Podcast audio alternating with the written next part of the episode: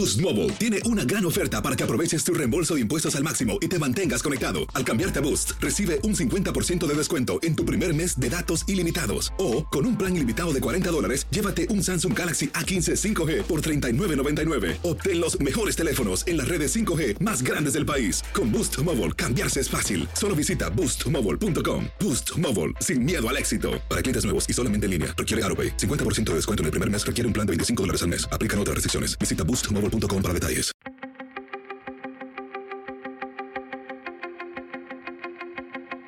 Temas importantes, historias poderosas, voces auténticas. Les habla Jorge Ramos y esto es Contrapoder. Bienvenidos al podcast. Déjame hacer una pregunta. ¿Cuál cree usted que es en estos momentos la serie de Netflix que más se está viendo, no en los Estados Unidos ni en América Latina, sino en todo el mundo? Bueno, se trata precisamente de una serie en español que se llama Pálpito. No quiero contarle toda la historia, pero básicamente trata sobre una mujer a quien le roban el corazón y se lo ponen a otra mujer y todo lo que ocurre. Quien creó esta serie, quien la escribió, es Leonardo Padrón. Leonardo Padrón es, por supuesto, venezolano, ha hecho todas las telenovelas en Venezuela que había que hacer, es productor, es guionista, es escritor y sabe exactamente qué es lo que la gente ve y lo que la gente no ve. Por eso lo invité a esta conversación. Leonardo, gracias por estar aquí. Oh, gracias a ti, Jorge, un placer. A ver, ¿cuál es la fórmula del éxito para que esto, esta serie en español, se vea en todo el mundo? ¿Qué hiciste? No hay fórmulas para el éxito, eso lo sabemos muy bien los escritores eh, y los productores, todos lo tenemos claro. Pero bueno, si uno trata de poner el cóctel, ponerle más o menos los ingredientes que uno eh, siente por las horas de vuelo que tiene esta industria que funcionan. Digamos, toda historia debe manejar muy bien el lenguaje de las emociones humanas. En la medida en que tú sepas plantear un tema donde esas emociones estén en, su máximo hervor, yo creo que genera inmediatamente una empatía con el público, ¿no? Estas ojeras son por tu culpa, porque me he pasado viendo la serie hasta altas horas de la noche. Es acción tras acción, o sea, termina algo, yo creo que voy a poder descansar, inmediatamente me estás pegando con algo más. Así es. Bueno, yo aquí tuve que reformular todo mi código narrativo porque yo estoy acostumbrado a historias de largo aliento, de 120 horas, de telenovelas. 50 capítulos, telenovelas. todas las telenovelas del mundo. Sí, entonces, claro, aquí era, bueno, contar en 14 capítulos eh, una historia que tenía que tener un ritmo trepidante y agarrar a la audiencia de alguna manera por el cuello. No me vas a poder soltar porque hay más. Mi competencia está en la propia Netflix. Tú cuando te asomas a Netflix ves una cantidad de cosas que dices y la gente, además, ya ellos saben cuál es el comportamiento del usuario. Si tú a los tres minutos te empiezas a fastidiar, brincas a otra, a otra historia. Entonces, eso fue para mí muy, muy desafiante, porque yo dije, yo tengo que mentalizarme como usuario de Netflix, ¿qué hago para que la gente lo suelte? Entonces, está, está minado el camino de plot twist todo el tiempo. Sin echar a perder la historia, es, es una mujer que, que, matan, le quitan el corazón y se lo ponen a otra que lo necesitaba. Así es. Y luego todo lo que se desarrolla en torno a esto. Así es tiene que ser algo distinto, es decir, la gente, ¿qué está esperando en estos momentos? ¿Escaparse de la realidad o tú le estás metiendo en la realidad? Mira, yo parto de la premisa de que todos los seres humanos necesitamos una dosis diaria de ficción. Por lo menos una hora, dos horas, de desenchufarnos de nuestra propia realidad y sumergirnos en otra que no es la nuestra, que está en el, en el código de la ficción, pero no es la nuestra. Entonces ahí sí nos podemos identificar con lo que está pasando o podemos sorprendernos con, las ventanas que nos abre o nos interpela. Por ejemplo, en Pero ese escapista quizás es lo que quiero, quiero entender. Si, bueno, si tú estás pensando en una realidad alterna, es decir, olvídate de la pandemia, de la crisis de Ucrania. Yo, Leonardo, te propongo esto. Claro, es escapista, por eso te digo, necesitamos una dosis de ficción. Es decir, si yo quiero de repente saber sobre el tráfico de órganos, busco un documental, ¿no? Eh, o busco, bibliografía al respecto. No, yo me quiero meter en las emociones de otra gente. Como cuando uno entra a la sala de cine, que yo siempre digo que para mí es el lugar más feliz en la tierra, que se apagan las luces, se suspende tu mundo y entra otro mundo en una pantalla gigantesca. Bueno, está pasando en las plataformas eso. Felicidades por la segunda temporada. Gracias. Eso significa mucho más trabajo y que debe estar ya pensando ahora cómo, cómo empatar el, éxito de la primera temporada. Hace, este, es una noticia fresquita, fresquita, hace apenas pocos días se formalizó la segunda temporada. Muchísimas felicidades. ¿Cómo haces? Estoy tratando de entender cómo en lugares donde no se habla español, la serie está pegando. Eh, ¿Nos hemos acostumbrado a los subtítulos o hay algo más que estamos siguiendo como espectadores? Mira, Netflix hizo una apuesta interesante con, con esta historia porque está subtitulada a más de 35 países. Exacto.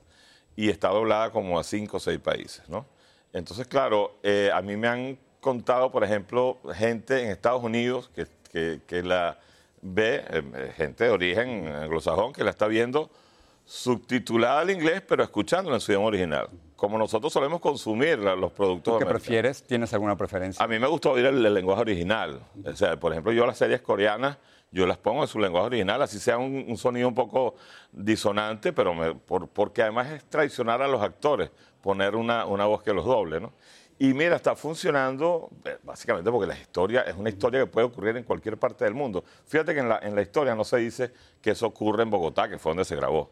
No hay, no hay nombre de ciudad, porque es una historia que puede ocurrir en cualquier lugar del planeta. Yo casi me confundo porque los secuestradores hablan como mexicanos y luego tienes eh, muchos actores colombianos, pero de pronto está tu parte venezolana. Bueno, mira, hay un personaje que es mexicano y, explícitamente lo llaman mariachi, pues, ¿no? Pero en rigor es una producción que se hizo en Colombia. Mm.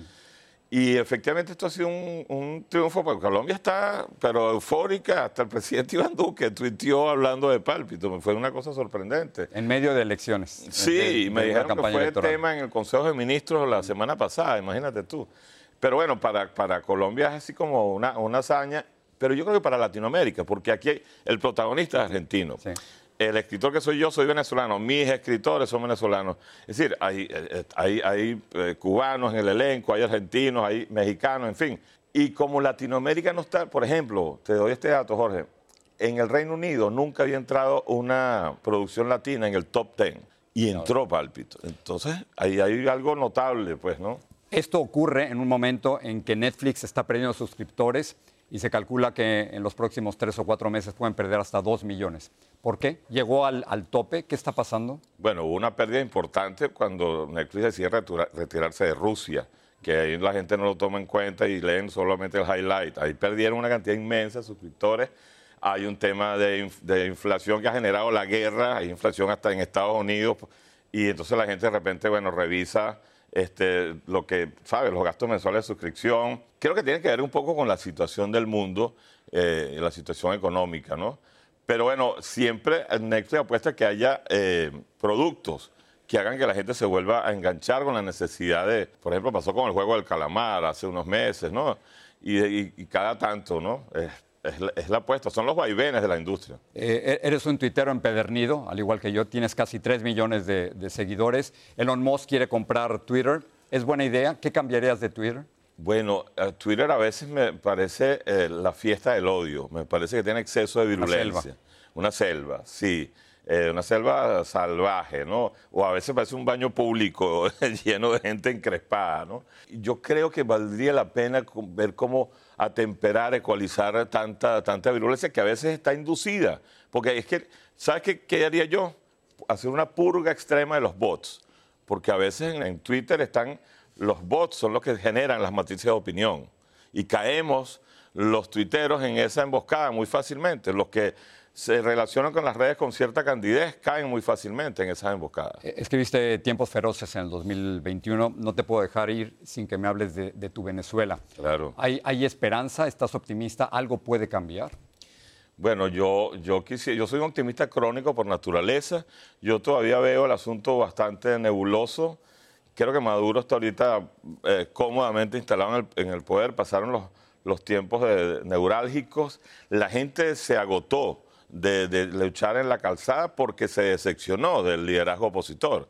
El liderazgo opositor se desmoronó a sí mismo entre sus contradicciones y su exceso de egolatría.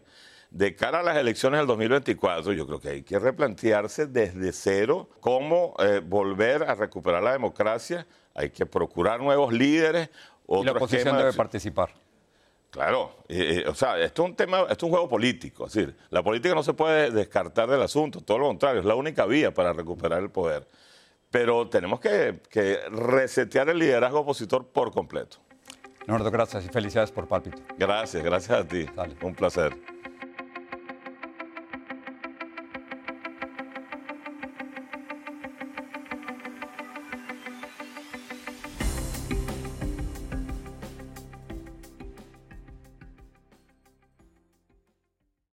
Boost Mobile tiene una gran oferta para que aproveches tu reembolso de impuestos al máximo y te mantengas conectado. Al cambiarte a Boost, recibe un 50% de descuento en tu primer mes de datos ilimitados. O, con un plan ilimitado de 40 dólares, llévate un Samsung Galaxy A15 5G por $39.99. Obtén los mejores teléfonos en las redes 5G más grandes del país. Con Boost Mobile, cambiarse es fácil. Solo visita boostmobile.com. Boost Mobile, sin miedo al éxito. Para clientes nuevos y solamente en línea, requiere AroPay. 50% de descuento en el primer mes requiere un plan de 25 dólares al mes. Aplican otras restricciones. Visita boostmobile.com para detalles.